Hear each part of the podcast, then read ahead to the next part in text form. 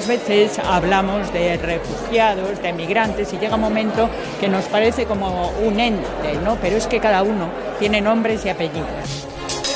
Y se llaman Nia, que un día dejó su vida en Camerún, o Karim, que salió huyendo de la guerra de Siria, o Jan, que escapó de la pobreza de la República Centroafricana, o Morad, que quiso olvidar la violencia sufrida en Marruecos. Sus vidas, sus deseos, sus escasos objetos personales, dibujos infantiles y fotografías, forman parte de una magnífica exposición que ha recorrido media España y que ahora, eh, mismo está en Bilbao, recordándonos que 65 millones de personas en todo el mundo y en la reciente historia de la humanidad han sido emigrantes en algún momento.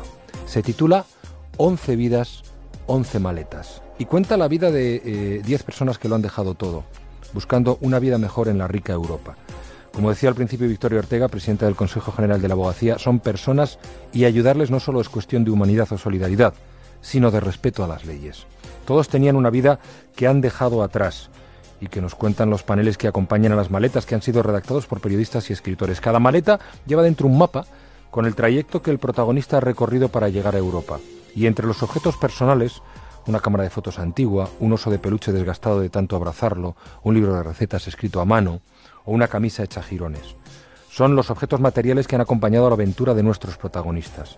En las paredes, una peculiar alambrada, la valla de la vergüenza, donde la gente ha ido dejando sus reflexiones, junto a las fotos, los trozos de ropa o una solitaria zapatilla enganchada, o un barco pequeño como de papel pintado en medio de un mar inmenso. Y sabe una cosa, una de las maletas es de una española que huyó de la guerra civil, porque aquí también hubo migrantes. ¿eh?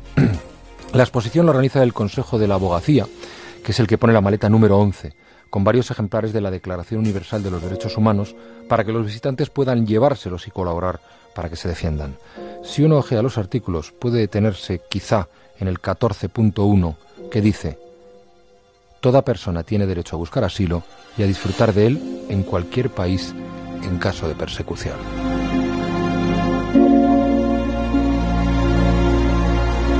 Más de uno. Juan Ramón